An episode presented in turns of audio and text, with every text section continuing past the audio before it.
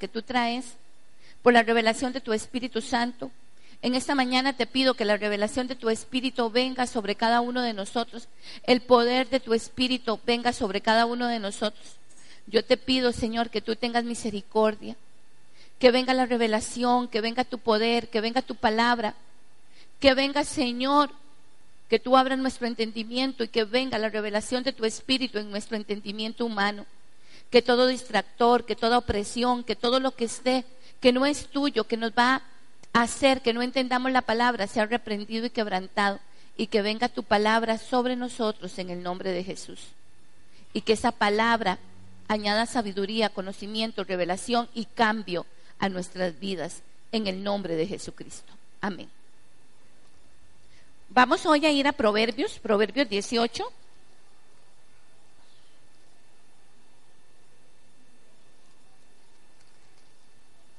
Dieciocho, veinte y veintiuno. Hoy vamos a ver el poder de la lengua. Proverbios dice el poder de tu boca.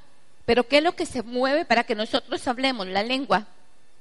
Pero la lengua habla lo que está en el corazón. Si usted tiene una manera vana de hablar, es porque el corazón suyo todavía no le ha amanecido Cristo y necesita encontrarse a Cristo para poder cambiar su hablar. Si usted no puede hablar como un cristiano y en su trabajo habla como un mundano, es porque necesita sanidad de Cristo en el corazón. También necesitamos, aunque seamos ya cristianos de años, necesitamos saber la importancia que tenemos que aprender a domar nuestra lengua. La lengua se doma y la única manera de domarla es por medio del Espíritu Santo. Y es lo que vamos a ver en esta mañana. El tema de la lengua que estamos estudiando se puede decir que es central para nuestras vidas y para tener buena vida. Vamos a ir a Proverbios. Amén. Dice, el fruto de la boca del hombre se llena su vientre, se sacia del producto de sus labios. La muerte y la vida están en el poder de su lengua. Y el que la ama comerá de sus frutos. Amén. O sea, dice aquí en el 21 justamente, la muerte y la vida están en el poder de qué? De la lengua y el que la ama comerá de sus frutos. En otras palabras, de lo que usted habla será lo que usted va a servir para comer en su vida futura. Y tenemos que aprender a dominar y que nuestra lengua sea domada para poder tener bendición de Dios. Tenemos que aprender a través de la Biblia que tenemos que controlar nuestra lengua al hablar. Porque la misma palabra lo enseña en Santiago. Y vamos a ir a Santiago.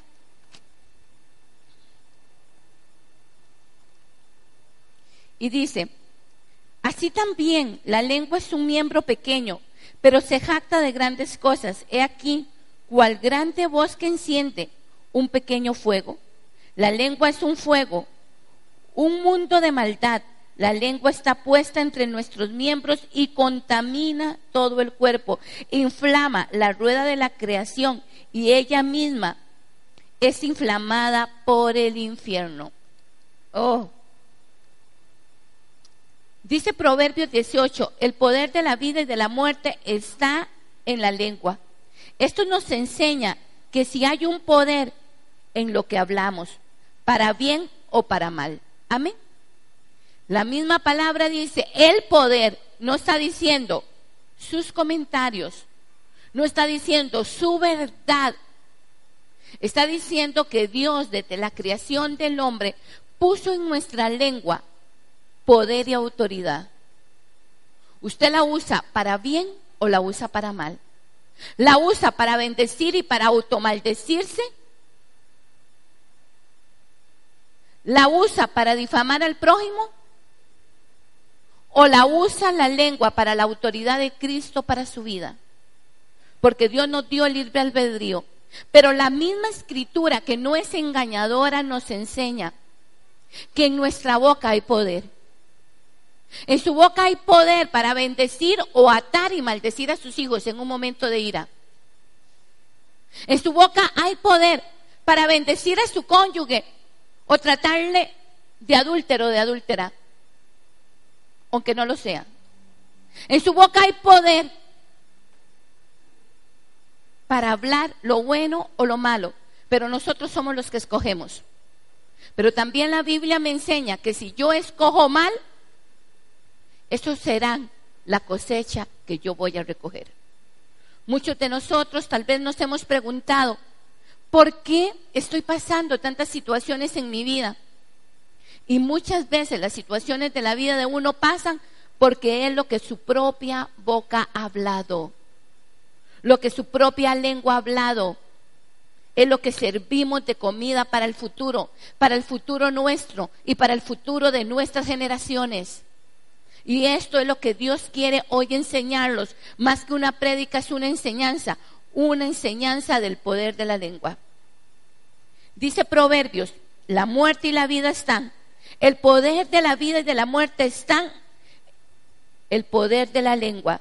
Esto nos enseña que si hay un poder en lo que hablamos, para el bien o para el mal, para bendecir o para destruir, para dar vida o para dar muerte. Esto es increíble. Dios lo ha lo ha puesto entre los órganos más pequeños que tenemos. Las palabras conllevan un poder escondido que la gente no creyente no puede entender y muchos cristianos aún no han podido, no han podido ser capaces de discernir. El propósito que el Señor tiene con esto es enseñarlos que el poder que podemos refrenar y domar nuestras lenguas. Muchos de nosotros, como en estas notas que les estoy leyendo, que ayer el Señor me las daba, muchos de nosotros, aunque seamos cristianos, la gente del mundo, la gente no creyente, no sabe ese poder de su boca. Pero los que somos creyentes, aunque hay veces lo sabemos, lo olvidamos porque nos dejamos guiar por la emoción, por la situación, por la ira, por el enojo, por las emociones que se nos tocan. Pero usted tiene que entender que Dios puso este órgano tan pequeño y Él fue el que lo puso. Y en esto hay autoridad y hay poder. Como hay poder para bendecir, para levantar, para animar, que ahora lo vamos a ver, para consolar, para exhortar con amor. También, si no lo sabemos, esto, enfocar en Cristo Jesús. Porque lo que mi lengua habla es lo que mi corazón tiene. Y si mi corazón no está enfocado en Cristo Jesús, mi lengua va a hablar cosas que son para destrucción. Y en esta mañana el propósito, pueblo, es que aprendamos. Ahora yo le decía, Señor, que es tu soberanía.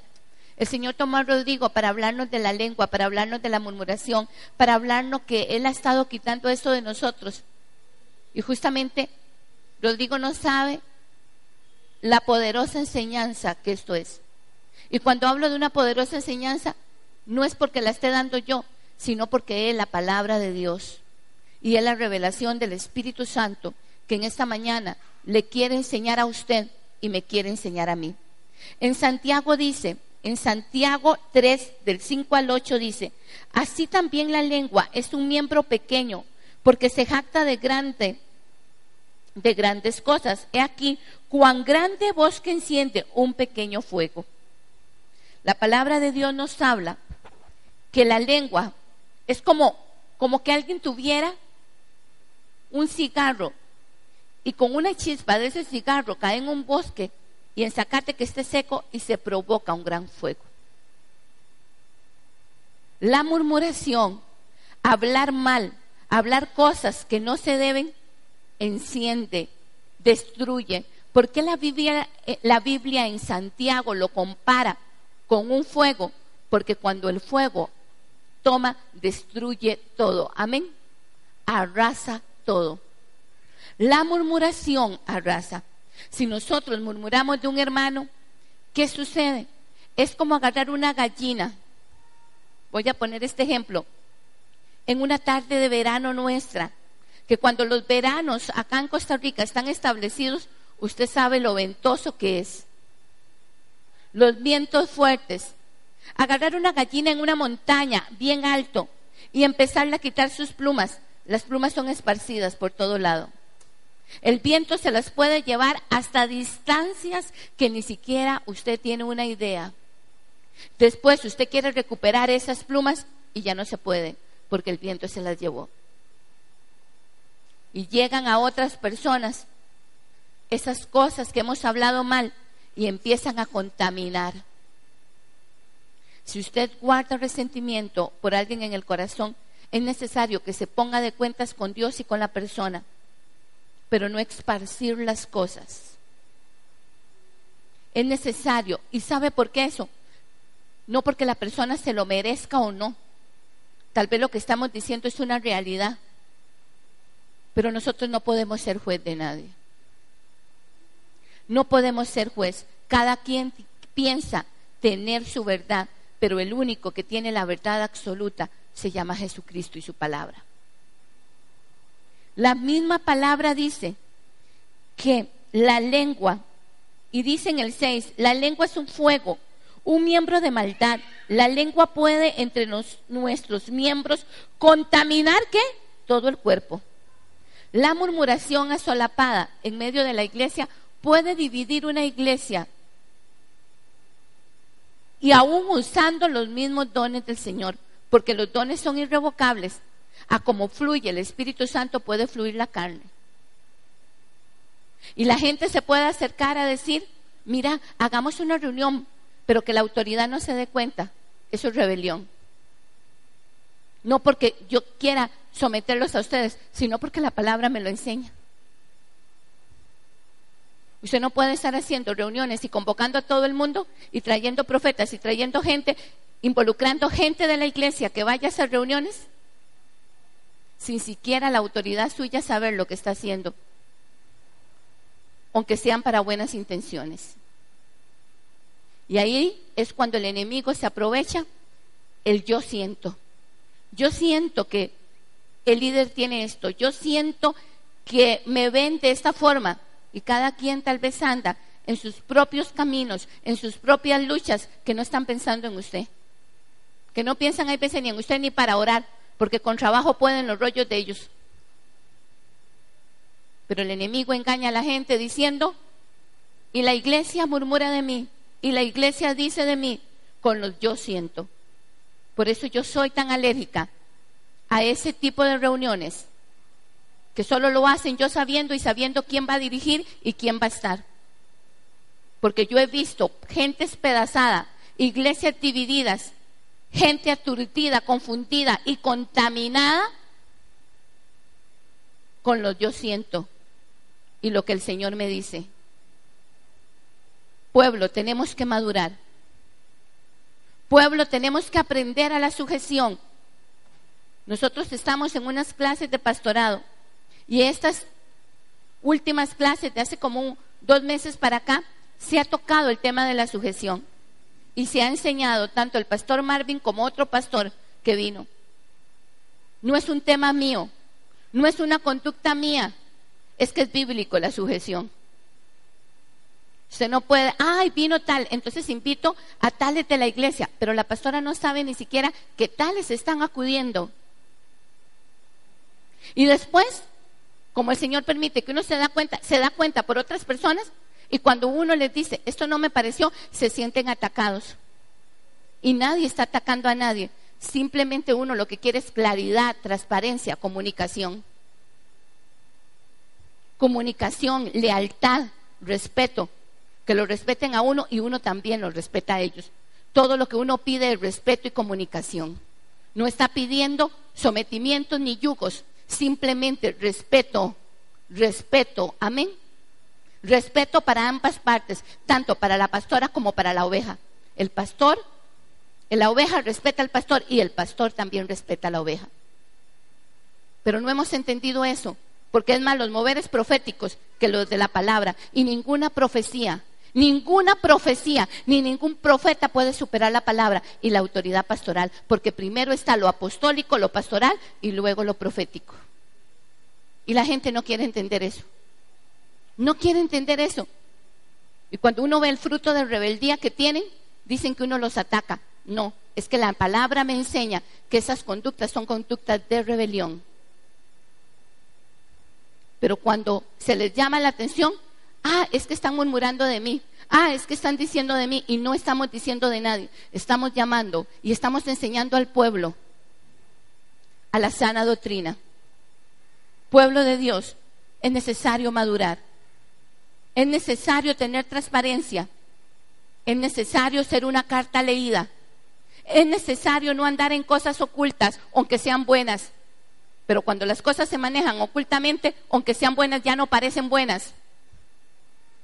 Es necesario transparencia de nuestro corazón, de nuestro hablar. Que no a unas personas le digamos, esto es para esto y resulta que era para lo otro. Es necesario sinceridad. Es necesario que nuestra boca aprenda a hablar verdad, a hablar cordura. Es necesario que nuestra boca no tenga más engaño. Que a la autoridad le digo una cosa, pero en el fondo a otras personas les digo otra. No, necesitamos ser transparentes.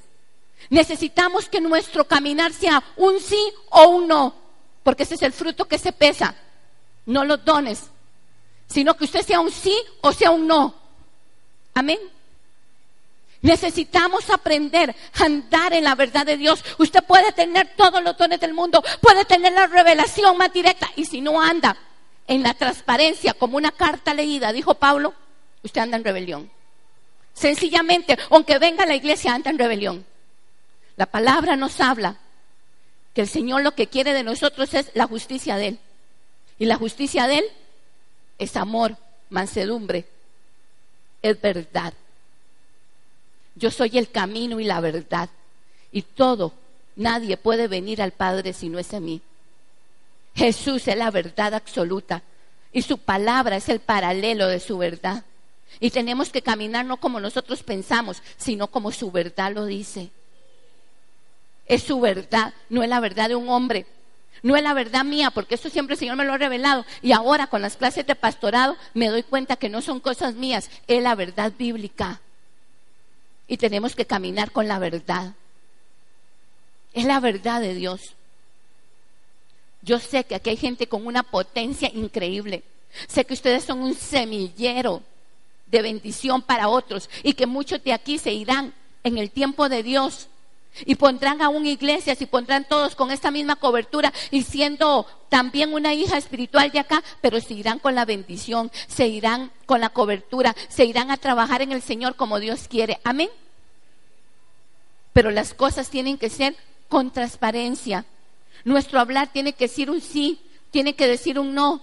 Nuestro corazón tiene que ser pesado por Dios y aprender a hablar con la verdad de Dios. Amén.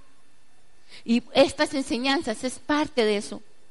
Yo ayer, hermanos, todavía no tenía que predicar, no hallaba que predicar, había muchos temas en mi cabeza, pero no tenía ninguno definido. Y el Espíritu Santo me puse a orar y a orar y a orar, me dijo, vas a hablar de la lengua. Y le dije yo, Señor, pero ¿qué voy a hablar? Y él mismo me citó todas estas notas y me dio, me dio las citas, como si fuera uno de adecuación, que hay que darle todo, así me lo dio todo. Amén. Si es de adecuación para que Jesús trabaje así, pues amén. Y esta es una palabra que va a ser edificada en nuestra vida.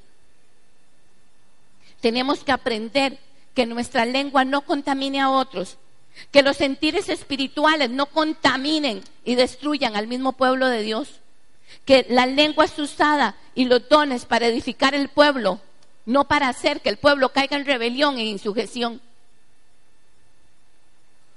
en Santiago lo habla claramente. Se da una descripción muy profunda acerca de la lengua. Y vemos una sola chispa, enciende un bosque. La lengua es un cosmo de maldad. La lengua está puesta en nuestro cuerpo y contamina todo nuestro cuerpo. Aún la lengua es un cosmo de maldad. Por eso la lengua tiene que aprender a ser dominada por el Espíritu. La lengua no tiene dominio, porque la lengua solo recibe órdenes del corazón. La lengua no es, y ahora lo vamos a ver adelante, no es ni buena ni mala. Simplemente recibe órdenes de lo que hay en el corazón. No es que usted ahora saque su lengua y se la corte porque es maldad. No. La lengua no es ni buena ni mala. La maldad es lo que sale del corazón. Y tenemos que aprender esto. Tenemos que enfocarnos a esto. Porque con la lengua se puede encender toda una chispa. Se puede afectar a muchas personas. Se puede dejar la reputación de una persona por los suelos. Se puede mutilar a personas. Y esto después nos mutila a nosotros mismos. Y esto ahora lo vamos a ver. La lengua enferma y contamina, porque todo lo que sembramos cosechamos. La crítica, todo lo que es crítica, todo lo que usted critica de otras personas, todo lo que usted va a sembrar, eso lo va a recorrer. El poder de las palabras, dice la Biblia, que inflama la rueda de la creación. En ello mismo inflama y es inflamado por el infierno. El ejemplo clásico es cuando Pedro, les voy a dar un ejemplo clásico. Pedro es un siervo amado y es un discípulo amado. Es uno de los hombres de autoridad. Nadie se atrevía a preguntar y seguramente codiaban a Pedro y le decían, Pedro, pregúntele usted. Y Pedro era mandado, como decimos los ticos. Pedro se mandaba a preguntar. Era así él, el que el espontáneo, el que se atrevía, el que el que si tenía que meter la pata la metía, pero lo preguntaba. Y un día Jesús les empieza a hablar que es necesario que él muera, que es necesario que él muera y que es necesario que él muera y que él resucite, que es necesario. Y Pedro llegó y le dijo, Jesús, Jesús, Señor Jesús, no quiero que mueras. No quiero que tú mueras. No quiero que tú mueras, Jesús. No lo quiero.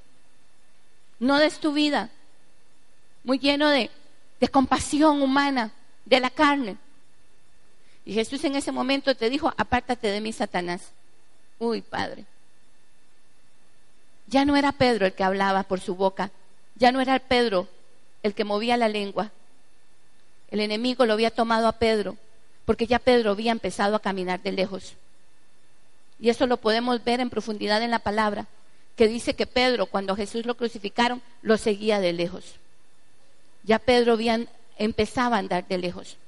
Cuando nosotros nos apartamos de la presencia del Señor, de la intimidad de Dios, de la profundidad de su palabra, aunque estemos en la iglesia, amados, empezamos a caminar de lejos.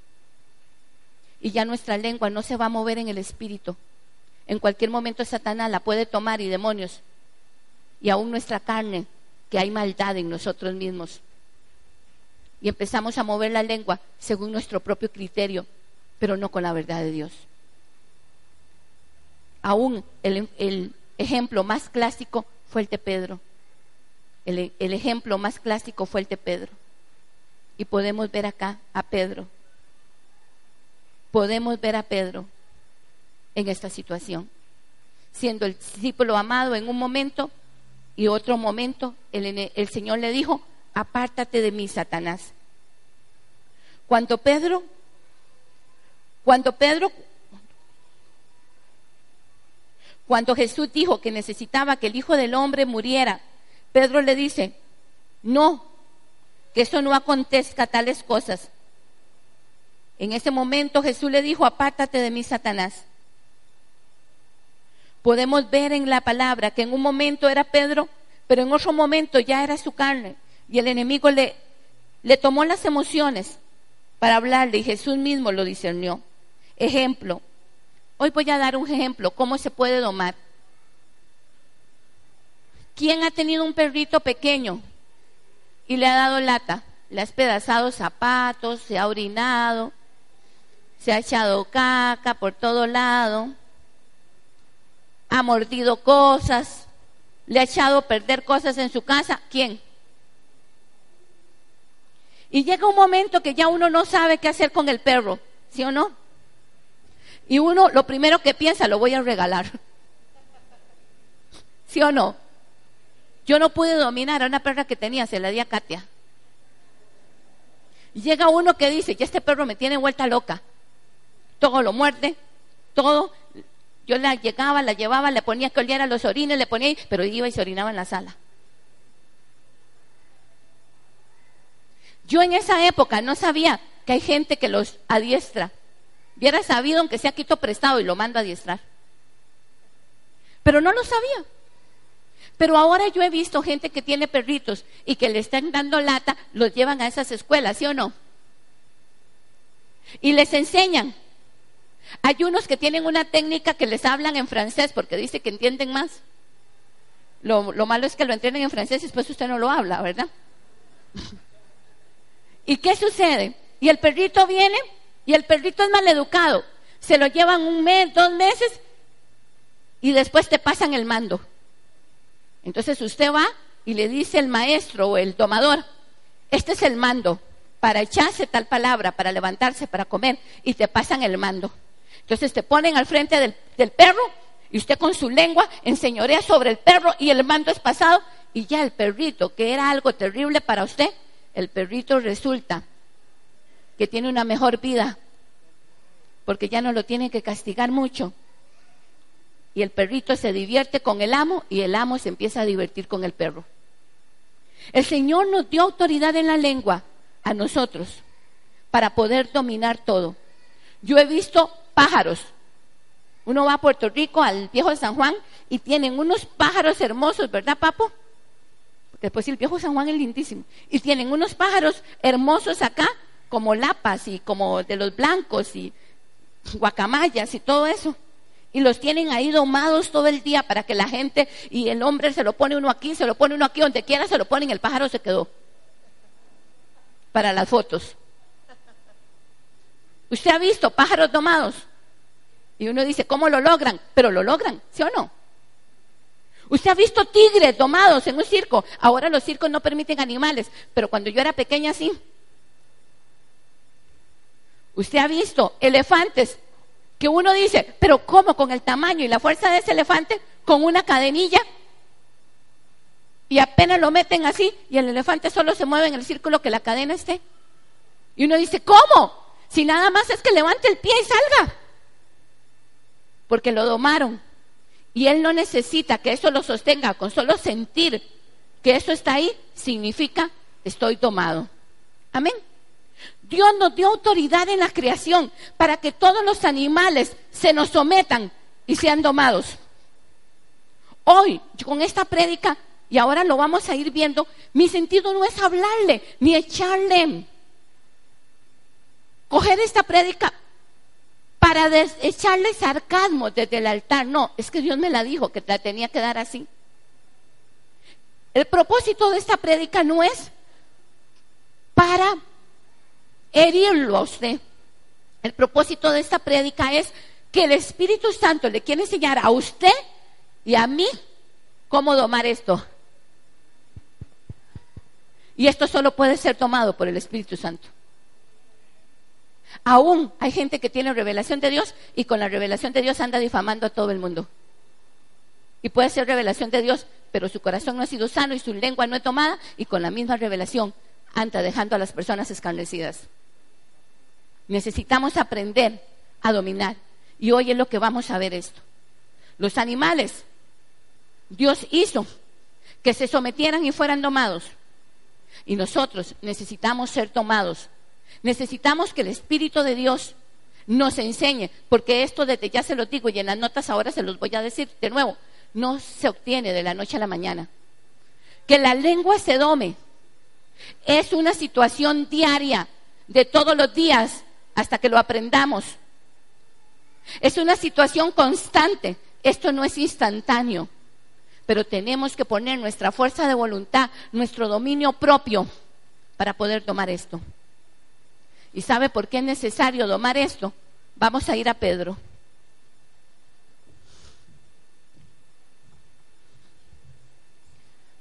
es necesario domar nuestra lengua sencillamente, porque este es el corazón de la prédica. Pedro 3, versículo 10.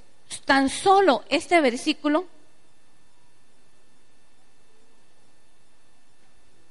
Tan solo este versículo es el corazón de toda esta prédica. Tengo un montón de citas hoy.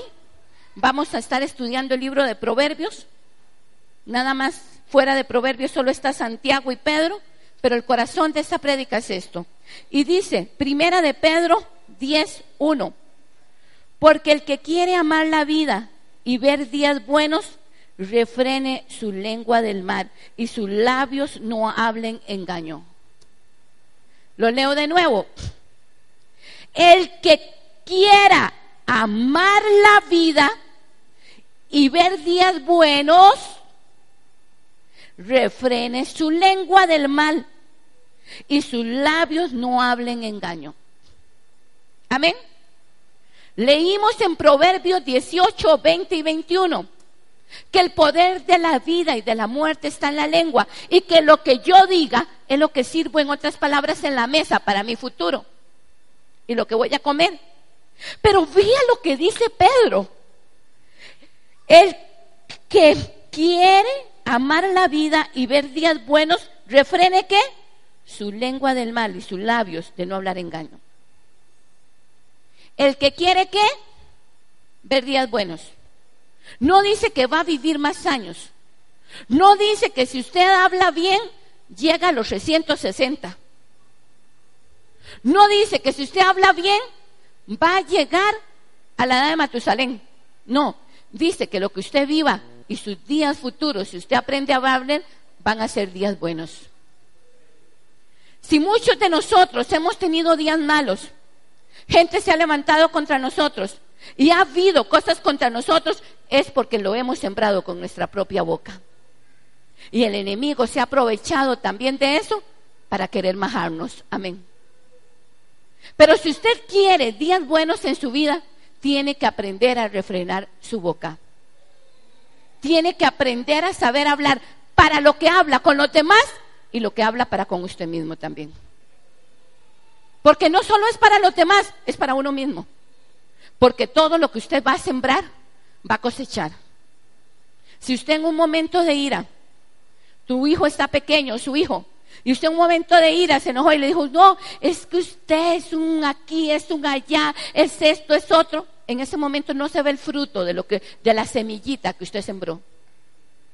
En ese momento no se ve el fruto. Porque una semilla, hermanos, voy a poner este ejemplo que no lo tengo en las notas, pero el Señor me lo pone. Una semilla lleva el ADN. Usted siembra una semilla de naranja y lleva todo el ADN cuántas naranjas va a tener el palito, cuánta cosecha, si van a ser dulces, si van a ser ácidas, si van a tener mucha semilla o poca semilla. O sea, la semilla que lleva todo el ADN. Usted siembra una semilla de limón y no lleva el ADN de la manzana, lleva el ADN de limón. Y nace un palito de limón, crece y produce limones. Y si no produce, pues lo cortamos. Pero la semilla lleva el ADN. La semilla cuando explota en la tierra y empieza a germinar, todo su ADN se revienta y sale. Por eso la palabra nos habla que nosotros tenemos la semilla y llevamos la semilla, la semilla que Jesús reviente en nuestro corazón y se produzcan todos los frutos. ¿Qué sucede? Cuando usted a un hijo, por ira, por enojo, porque yo también he cometido ese error, por ira y por enojo, le dice un montón de cosas, cuando está pequeño, usted está sembrando esa semilla. Si usted le dice malcriado, rebelde, vago, usted está sembrando esa semilla. Que en ese momento no se va a ver que germine, pero tarde y temprano, cuando este muchachito crezca, llega a la adolescencia, llega a la pubertad y llega a una vida adulta, esa semilla y ese ADN que con el poder de su boca usted sembró, va a dar efecto. ¿Me están entendiendo? Si usted le dice cosas a otras personas, tarde o temprano el poder de esa semilla va a reventar. Amén. Si usted cada vez que hay una relación de pareja, usted le dice, me voy a divorciar, quiero divorciarme, quiero divorciarme, tarde o temprano el divorcio suceda, porque usted ya había sembrado el divorcio con su boca antes que aconteciera. El poder de la vida y de la muerte está en nuestra boca. Y simplemente usted siembra. Y a usted se le olvidó porque ya la ira le pasó. Y a usted se le olvidó, pero la semilla quedó. Pueblo, amén o nadie dice amén. La semilla quedó. La semilla quedó. Y tarde o temprano vamos a tener que cosechar de esa siembra. Y es lo que el Señor ya quiere. Hoy en este día, pedirle que por misericordia, que toda esa siembra que hemos hecho con nuestra lengua mala, que por misericordia la queme Él. Y que nos permita tener misericordia de poder sembrar para vida y para larga vida. Le voy a poner otro ejemplo. Resulta que esto ahorita en las notas lo digo, pero lo voy a poner ahora. Resulta que una mujer es sorprendida en, adulterio, como en la época antigua, y nadie la está juzgando. Fue sorprendida en el hecho de adulterio, como cuando la mujer adúltera fue sorprendida y los fariseos la iban a pedrar. Y Jesús lo evitó. Entonces van a, mandar todas esas palabras, ahora no son piedras, a esa adúltera. Y le van a decir, adúltera, Eres una adúltera, eres, y es verdad que es una adúltera. Pero ahí no es decirle adúltera y confrontarla con su pecado para que ella se arrepienta, sino es que ya usted está juzgando con su boca y la está llamando adúltera. Y tarde o temprano, nadie es infalible. Y muchas veces de las cosas que nosotros juzgamos, después nos acontecen, porque es lo que estamos sembrando. La palabra dice que el que crea estar firme, que mira no caiga. Muchas veces movemos nuestra lengua hablar y murmurar cosas de otras personas que después eso se viene para nosotros como un boomerang. Y uno dice, ¿por qué me está aconteciendo esto? ¿Por qué estoy pasando eso? Porque usted sembró para mal.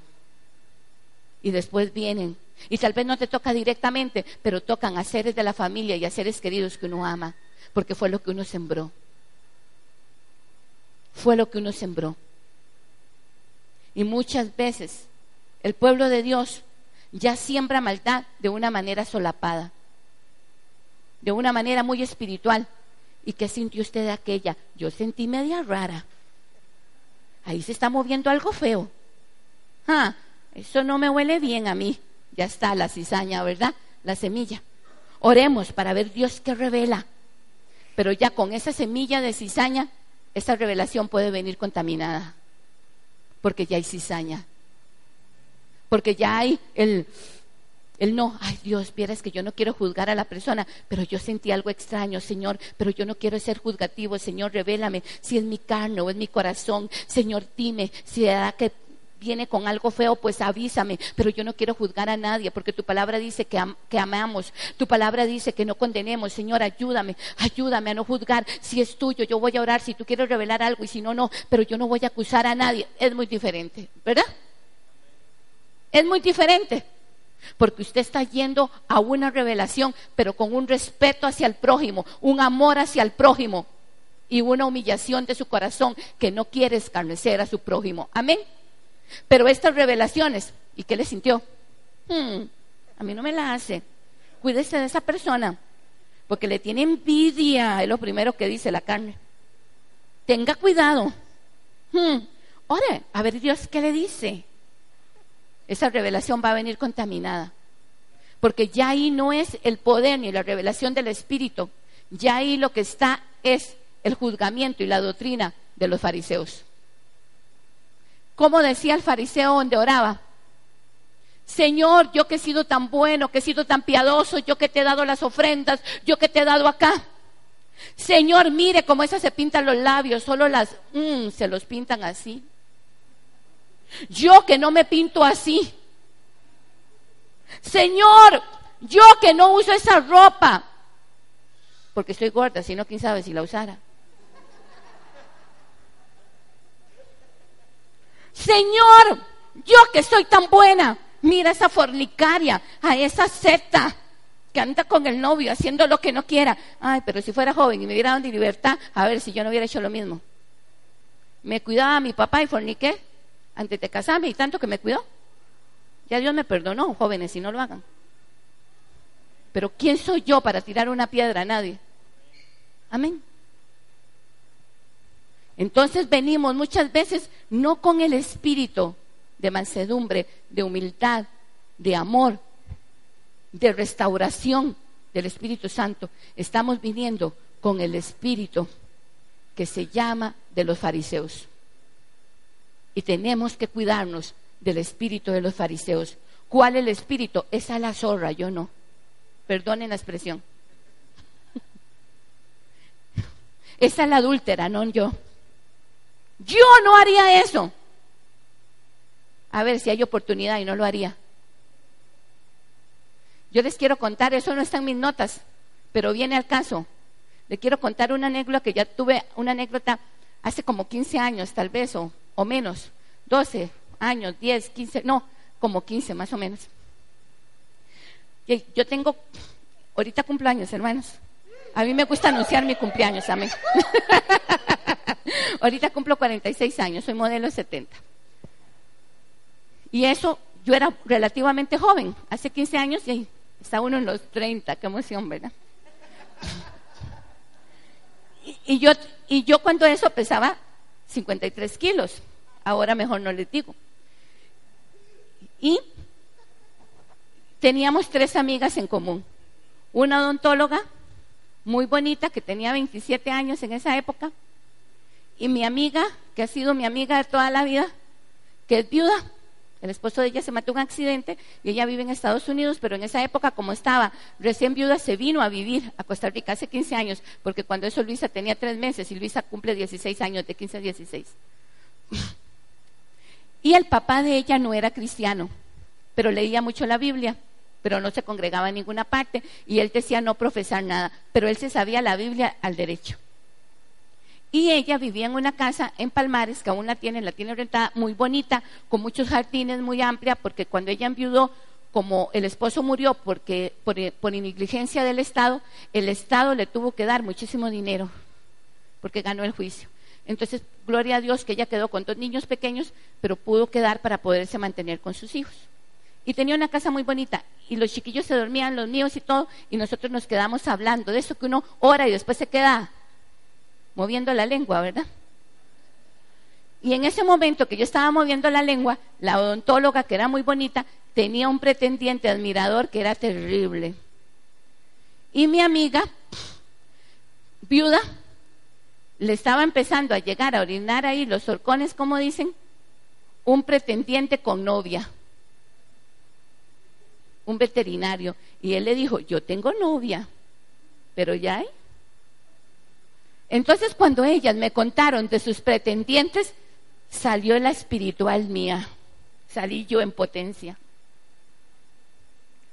Y yo las empecé a aconsejar, pero con juzgamiento, que ahora vamos a ver unos puntos.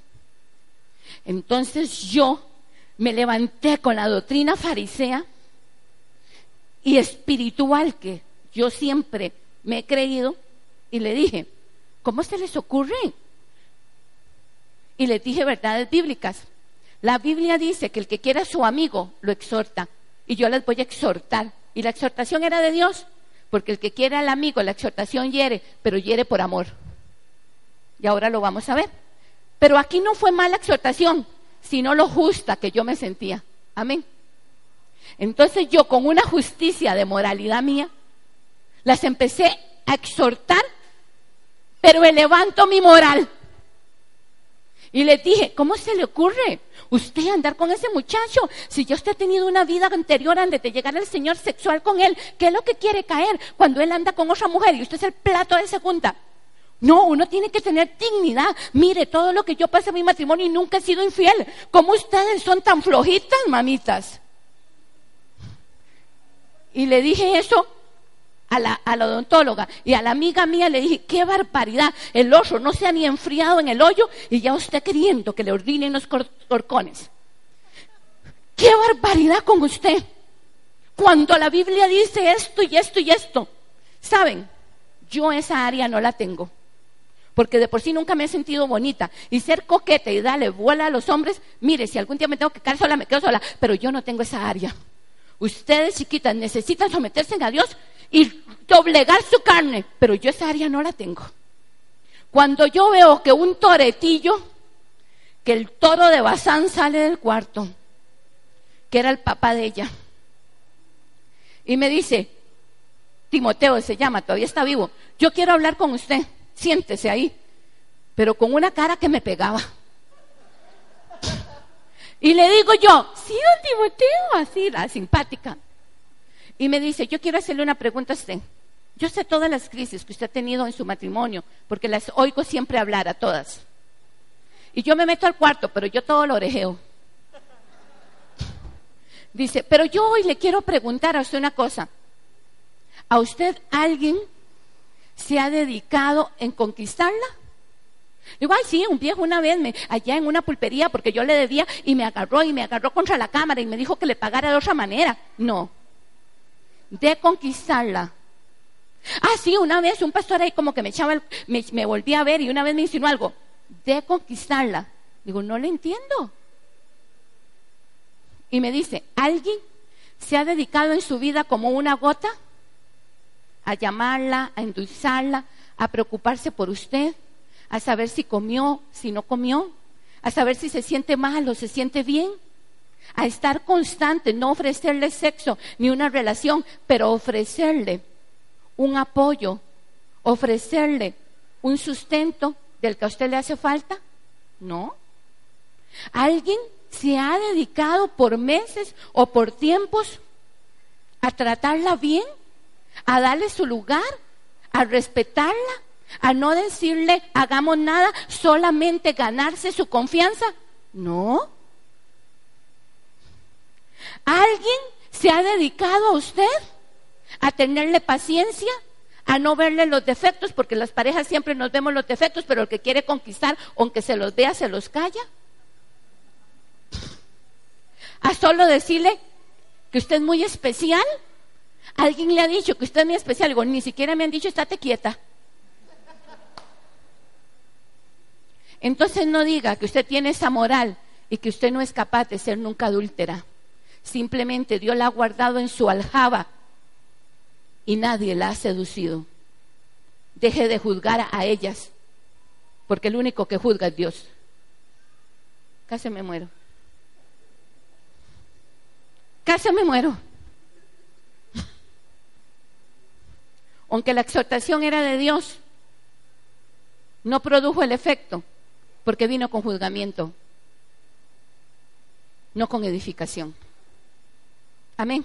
Muchas veces criticamos a otras personas y nuestra lengua se mueve para otras personas y nosotros creemos que no somos capaces de nada. Y si no hemos caído en nada, es porque solo Dios nos ha sostenido. Porque el ser humano es capaz de todo. El corazón suyo y el corazón mío es capaz de todo. Y si no hemos caído a ser capaz de todos es solamente por la gloria de Dios. Y porque gracias a Dios nunca nos han endulzado el oído. Amén, aleluya. Ni nunca que pase. Gloria al Señor.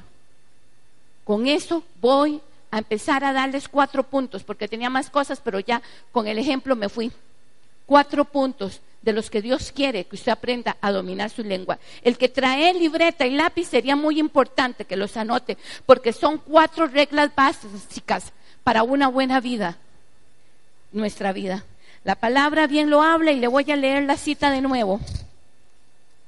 El que quiere amar su vida y ver días buenos, refrene su lengua del mal y sus labios de no hablar engaño. Amén. Tenemos que aprender, aprender a refrenar nuestra lengua del mal y no hablar engaños. Amén. Tenemos que aprender a hacer eso. Veamos cuatro usos correctos de nuestra lengua. Primero, usar nuestra lengua para el bien y no para el mal. No es algo automático. Tenemos que entrenarnos dejándonos, usando el dominio propio que el Señor nos da y dejando los malos hábitos. Que el Señor nos da nuestro dominio propio, nuestra forma de hablar según aunque sean verdades, las verdades suyas no tienen el derecho para maldecir, ni para acusar, ni para juzgar a nadie. Amén. El primer la primera cosa que el Señor quiere que aprendamos está en Proverbios 10.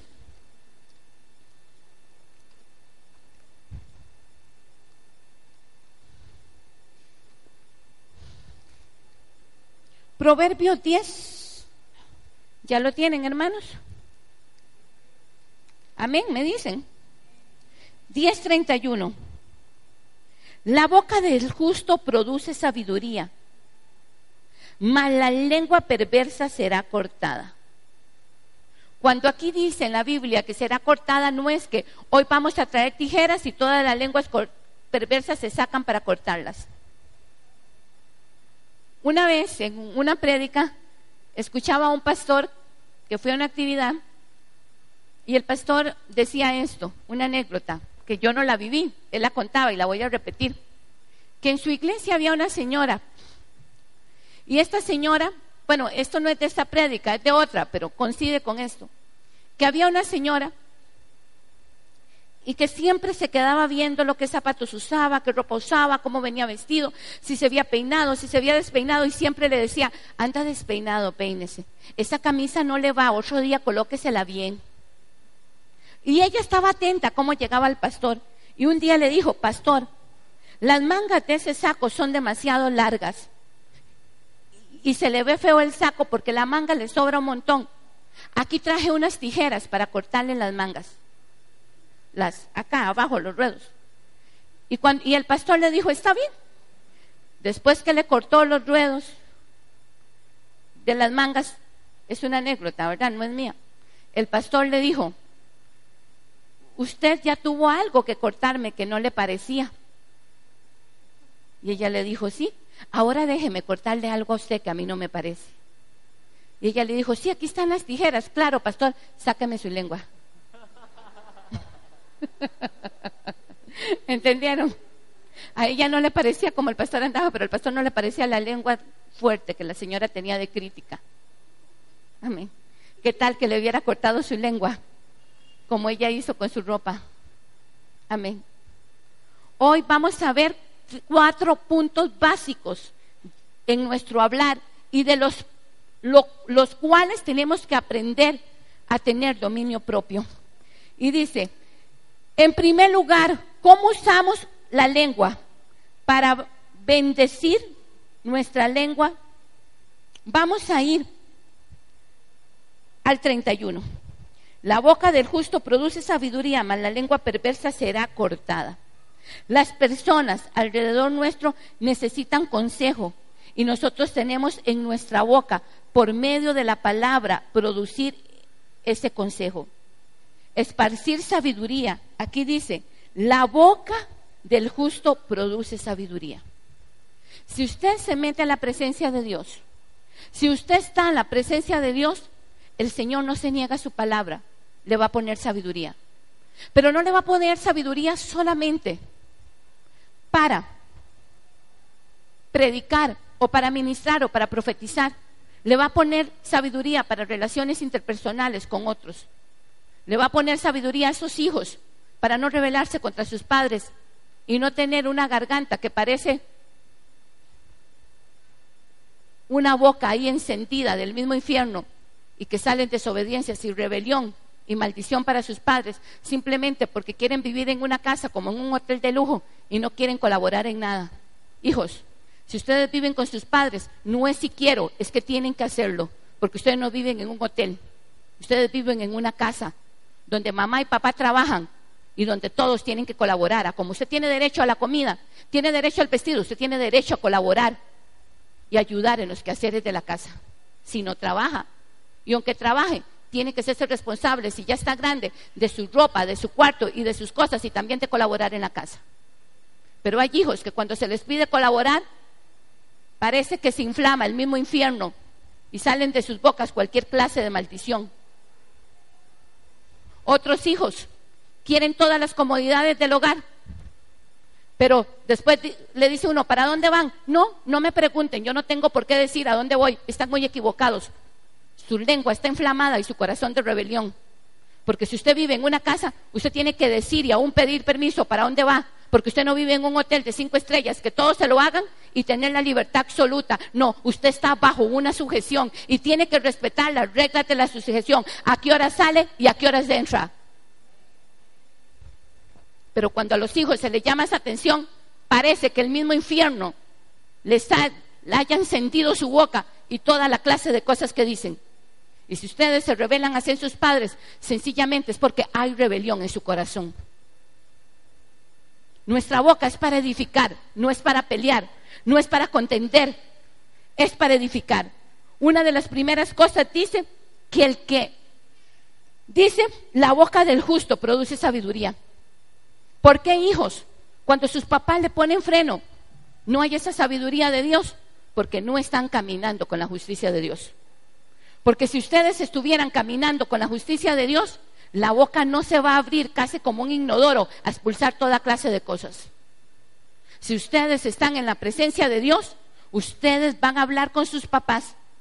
Y si sus papás se están abusando, ustedes le van a decir, sí, yo me sujeto, yo todo, yo los honro, pero también dice, padre, no desesperen a sus hijos. Yo siento que en estas partes yo estoy fallando, pero ustedes están fallando en estas, pero con amor y con respeto. Amén. Pero muchos hijos apenas se les llama la atención, sus bocas en ese momento no son ustedes. Ustedes le dan lugar por la rebelión de sus corazones a que en sus bocas las tomen los demonios y el mismo Satanás para traer destrucción, contienda a sus propias casas. La lengua es para edificar. Si usted no tiene sabiduría cómo responder a las demás personas y solo tiene ira y solo tiene cólera y solo tiene gritos, hay un gran problema, hermanos. Y el problema es que Cristo no les ha amanecido en el corazón y necesita amanecerles hoy. Porque la lengua del justo, ¿qué es, ¿qué es lo que me hace a mí justa? La palabra de Dios. ¿Qué me hace a mí justa? Cuando yo vivo en la palabra de Dios. Entonces, porque vivo en la palabra de Dios, cuando hay una situación X, el Señor va a poner justicia en mi lengua para que yo hable lo apropiado, si tengo que hablar y si no tengo que callar. Y va a poner justicia y voy a hablar con la justicia de Él. ¿Y la justicia de Él qué es? Sabiduría. Pero cuando nuestra lengua no tiene dominio y no ha sido dominada por el espíritu y es dominada por la ira, por el enojo y por la carne, a usted cualquier cosa que le digan, su lengua responde en cinco segundos, ¿sí o no? Se abre y es como abrir las mismas compuertas del infierno. Te saca a las, las cosas desde 1860. Usted está hablando del 2016 y le sacó desde la época de los bisabuelos suyos aquella boca. Y no se acuerda, dice la esposa, usted, tal vez tienen 20 años de casados, que hace 19 años Mm, usted te hace 19 años, usted no me celebra el aniversario. ¿Se acuerda que en el aniversario número 2 a usted se le olvidó y eso hirió mi corazón y desde ahí estoy marcada y, y tal vez se casaron en el 70. Y hoy es el 2016 y le están diciendo el aniversario número 2 hace 45 años. Hermanos, necesitamos aprender a dominar nuestra lengua. Necesitamos aprender, porque esto no es que va a ser automático ni para Marisol ni para mí. Eso es un aprendizaje por medio del Espíritu Santo. Amén. ¿Usted quiere ver en el futuro buenos días en su vida? ¿Quién quiere ver buenos días en su vida? Yo quiero ver. Yo he tenido muy malos días por mi lengua y lo reconozco públicamente. Pero ya yo quiero tener buenos días en mi vida. Y el principio de tener buenos días es hablar con sabiduría. Pero la sabiduría no va a venir si usted no está pegada a la vid verdadera, que es la fuente de la sabiduría. Amén. ¿Cuántas tonterías cuando usted está con los amigos usted habla? Yo he visto jóvenes hablar cristianos y no cristianos, o cristianos que ellos dicen que son cristianos, ellos lo dicen. Y se tratan, con el perdón de ustedes, de playitos a sí mismo. ¿Qué playito? Pásame la coca, playito. Toma perro, porque ahora se tratan así. Perro, toma la coca, perro. Hermanos, es increíble. Usted se está atando, se ata. Habla como habla el mundo, no hay una definición. Tenemos que aprender a hablar. ¿Usted quiere vivir una vida como vive un perro? ¿Usted quiere ser un de la palmera esa que hay en las playas? Yo creo que ninguno queremos. ¿Y cómo nos atamos mutuamente? Hasta en las bromas. Si uno tiene sabiduría de Dios, no le da esas bromas a nadie, ni permite esas bromas para uno. Pero mientras usted esté pegado en la sabiduría de Dios, usted las va a dar. Hay mucha gente que el saludo es así. ¿Qué? Como siempre, perro para las hembras. Qué gran saludo. Qué gran saludo. Esto es un saludo mundano, carnal, atando a otras personas y atándose a sí mismo. Porque si usted saluda a esas personas es porque usted tiene eso en el corazón, porque la abundancia de la boca habla el corazón. Y hay gente que saluda. Mis hermanos saludaban así a los chiquitos, a los varones. Llegaban los hijos de Katy y les decía, ¿qué? Perro para la hembra. Siendo chiquitos de 8, 10 años. Hermanos, y nosotros por ser corteses permitimos que gente ate a nuestros hijos y no nos tomamos en autoridad, se enoja o no se enoja y digo, disculpe, con todo el respeto, él es mi hijo y no lo va a saludar así. Porque primero necesitamos que darle bien a la gente que hacer las cosas en el orden de Dios. Tenemos que aprender, tenemos que aprender que el poder de la vida y de la muerte está en la boca. Una de las cosas y de las reglas básicas es la sabiduría. Pero si usted no está pegado a la vida verdadera, ¿cómo va a tener sabiduría? Amén. Las personas alrededor nuestro necesitan consejo y nosotros tenemos en nuestra boca por medio de la palabra que producir y esparcir sabiduría. Pero si no está la palabra de Dios en nuestros corazones, ¿cómo vamos a tomar buenas decisiones, determinaciones del trato con Dios y en nuestras propias vidas. Si usted no tiene sabiduría de Dios y no está pegado a la vida verdadera y su boca no está sujeta a la sabiduría de Dios, no va a poder ni tomar buenas decisiones para su vida. Y voy a poner otro ejemplo. ¿Cuántas veces usted le dice a la muchacha, Juanita, ese hombre no le conviene? Juanita, vea cómo es ese hombre. Juanita, tenga cuidado. Juanita. Pero Juanita dice, no, yo lo quiero, yo lo quiero, yo lo quiero. Juanita, pero usted va a sufrir y va a salir lastimada. No, yo lo quiero, yo lo quiero, ¿qué importa? ¿Qué importa? Y por no tener la sabiduría de Dios en su vida, automáticamente toma malas decisiones y tiene que pasar camino y salir lastimada, herida y espedazada cuando no era el propósito de Dios. Amén. Necesitamos sabiduría no solamente para hablar, necesitamos sabiduría para determinar buenas decisiones y nuestra boca que está pegada a nuestro corazón, decretar y caminar por las buenas decisiones que tenemos que tomar y decretarlas con nuestra boca. Amén. Amén, pueblo, está muy distraído. Disculpe que la gente no esté caminando tanto de allá para acá porque uno está predicando y gente a este lado, gente a este distrae un poco. Tenemos que aprender a eso. Segundo lugar, esto es muy fuerte lo que voy a decir. Segundo lugar, nuestra lengua debe de ser usada para exhortar en el Espíritu Santo. Y vamos a ir a Proverbios 27. Y dice, fieles son las heridas del que ama, pero importunas son los besos que la aborrece. Y voy a poner aquí un ejemplo. Usted tiene una amiga y ve que su amiga está haciendo el mal. Y ve que su amiga anda con Juanito, que Juanito no le conviene. Y ve que su amigo está empezando a desviarse del Señor y como Pedro está caminando en el Señor, pero de lejos. Pero usted dice, ay no, yo no me meto con nadie. Ay no, a mí qué me importa. Allá cada loco con su loquera. Ay no, yo no me voy a meter en problemas ajenos. Allá él. Y cuando viene el amigo y ves que está yendo al despeñadero, lugar de amarle, ay mi amor, siga así mi pollito tan lindo que estás. Ese no es el verdadero amigo. La Biblia es clara y el verdadero amigo te va a herir, pero no te va a herir con juzgamiento.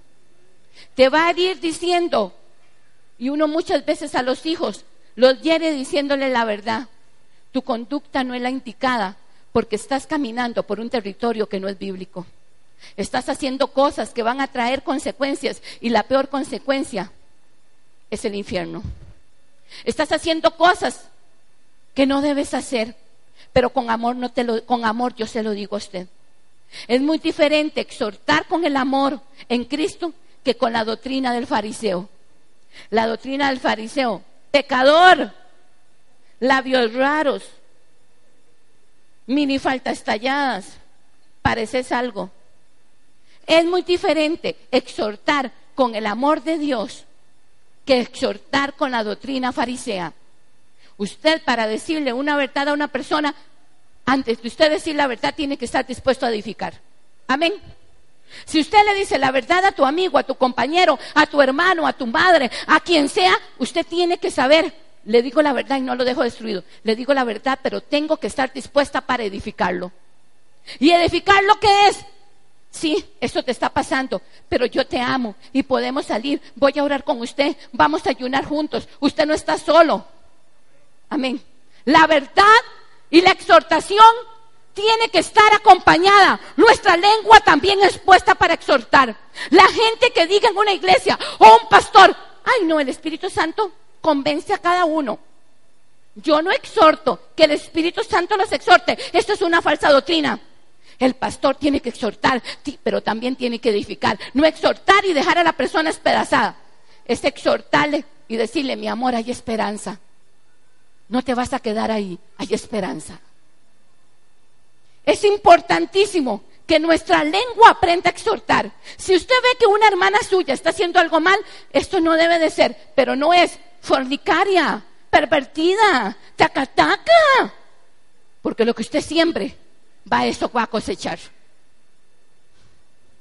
Que un hermano está haciendo algo indebido, indebido. Uy, te lo va a llevar Satanás a usted. Uy, le van a jalar los pies en la noche. Ojalá que lo asusten, nadie lo tiene. No, es edificar. Nuestra lengua fue puesta para exhortar, pero para amar, exhortar en la palabra, exhortar en el amor, exhortar con el levantamiento. Amén. No exhortar y dejar despedazado. Ya si la persona no quiere recibir el consuelo ni el consejo, ya es otra cosa. Dice la palabra del Señor, las personas que nos rodean necesitan que nuestra boca por medio de la palabra de Dios produzca e imparta sabiduría. Eso lo vimos en lo primero. Y en el segundo, nuestra lengua debe ser usada para exhortar en el espíritu. Otro uso sabio de nuestra lengua es exhortar en amor. Si usted tiene un amigo y ves que este amigo está haciendo lo malo, no le dice nada. Eres un mentiroso porque no es cierto que amas a tu amigo. Si usted ve que un amigo o una persona que usted ama, un familiar, está haciendo lo incorrecto y usted no le dice nada por no tener problemas, eres mentira que usted ama. Porque Proverbio nos enseña, fieles son las heridas del que ama, pero importunas son los besos que el que aborrece. Cuando uno exhorta va a herir, pero después el mismo Espíritu Santo se encarga de consolar. Cuando yo los he exhortado, ustedes se han sentido heridos.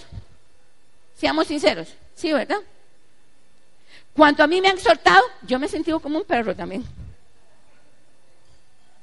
Herida y esboronada.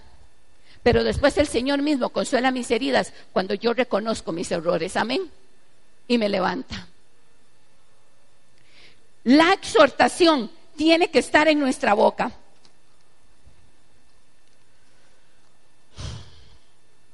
Tercer lugar, ya voy terminando, solo tengo tercer y cuarto lugar. Tercer lugar, nuestra lengua debe ser usada para animar a la gente. Cuando animamos se necesita alrededor de la gente de nosotros. Cuando animamos necesitamos Vamos a ir. Proverbios 21.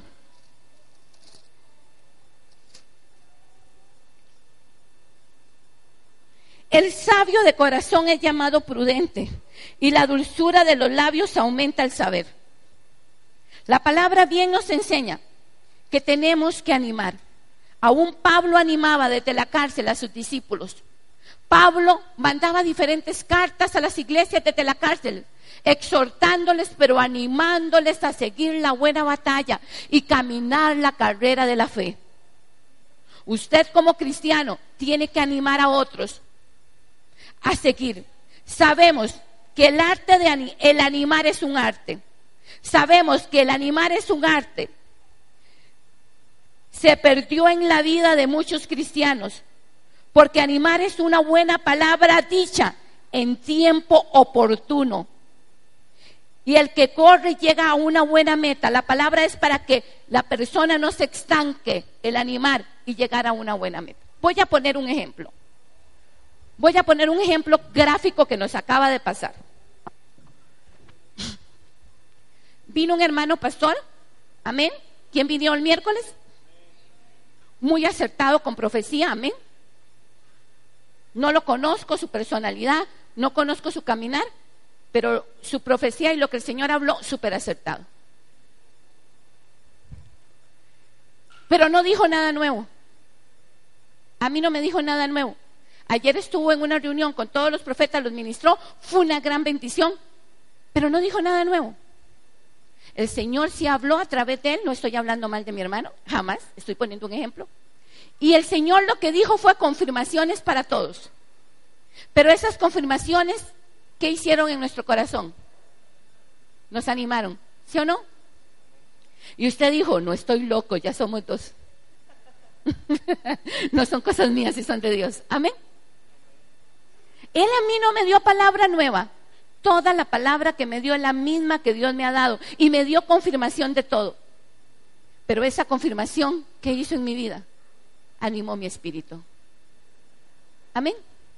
Esta confirmación que hizo en Rodrigo animó su espíritu. Esta confirmación que hizo en Katia animó su espíritu. Esta confirmación que hizo en Milagros el Señor ayer le hablaba y le decía, tú eres pastora y te pongo como pastora y yo soy el que me encargo de tu esposo, no te preocupes porque él sí será un buen pastor y sí hablará. ¿Y cuál ha sido la pega de Edgar? Hablar en público. Y al Señor y Mila eso le ha preocupado siempre. Y el Señor ayer se lo confirmó, el llamado de pastores son míos y tu esposo sí crecerá. Y sí, porque la preocupación de Mila ha sido que a veces siente que su esposo se estanca. Amén. ¿Qué? esta palabra que fue para milagros. No fue nada nuevo. Es lo que Dios le ha dicho a Edgar desde que se convirtió. Pero esa palabra la animó. Pero no solo una palabra profética me anima, sino una palabra oportuna. Si yo sé que Mateo está pasando algo malo, y yo digo, ay no, yo no voy a invadir su privacidad, después le digo, ya después ese consuelo no va a ser efecto, porque este consuelo era para ese momento. ¿Me están comprendiendo, pueblo?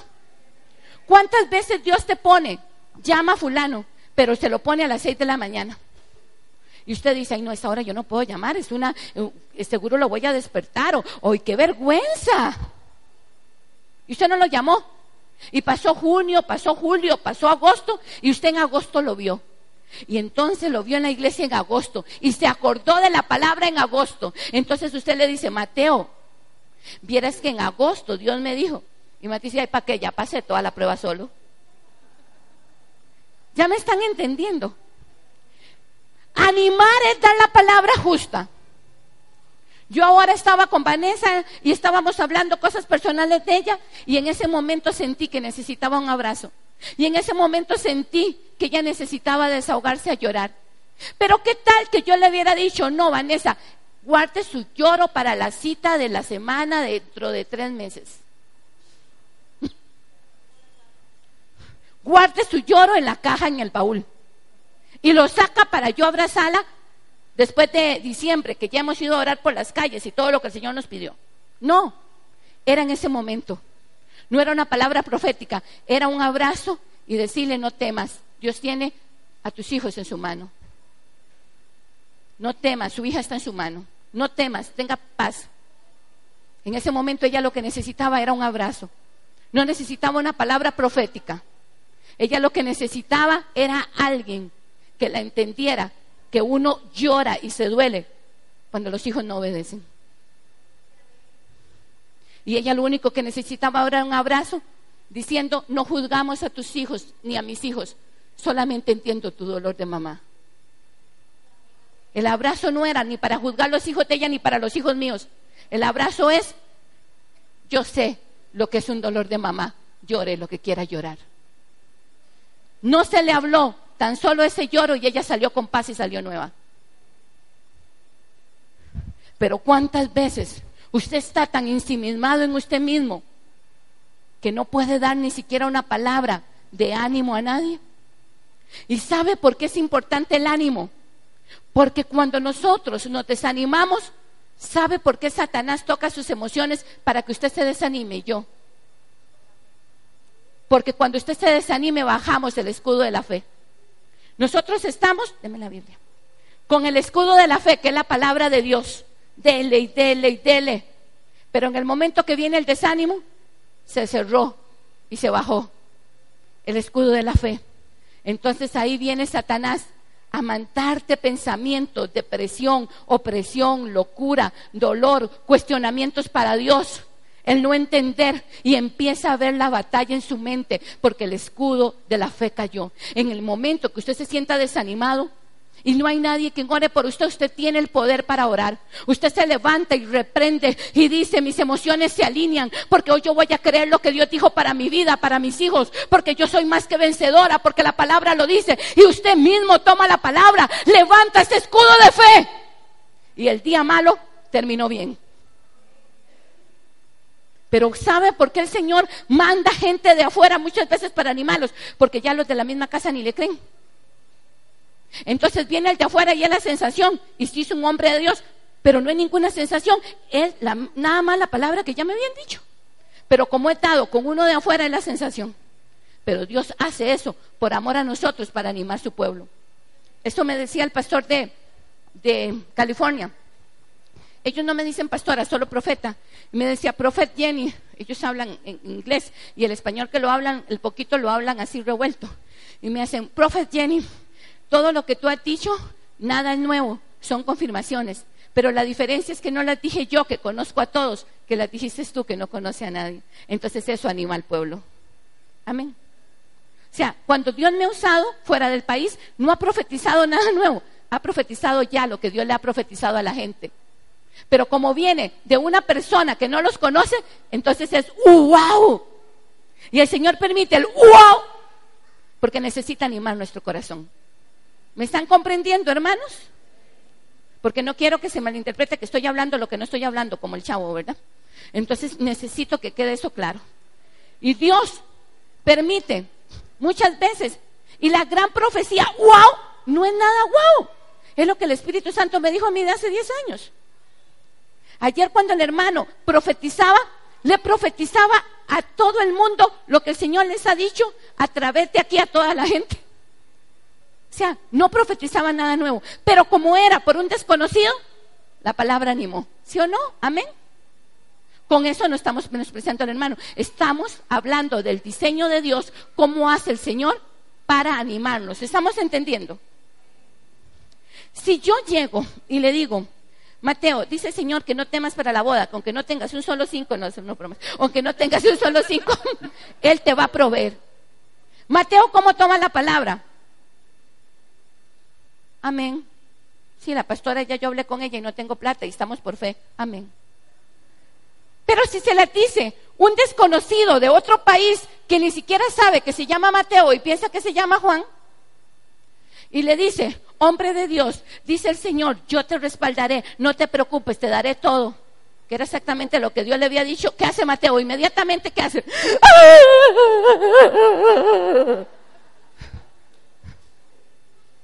Es la misma palabra. Nada más que dada por un desconocido. Y lo que impacta es eso. No me conoce y Dios me habló.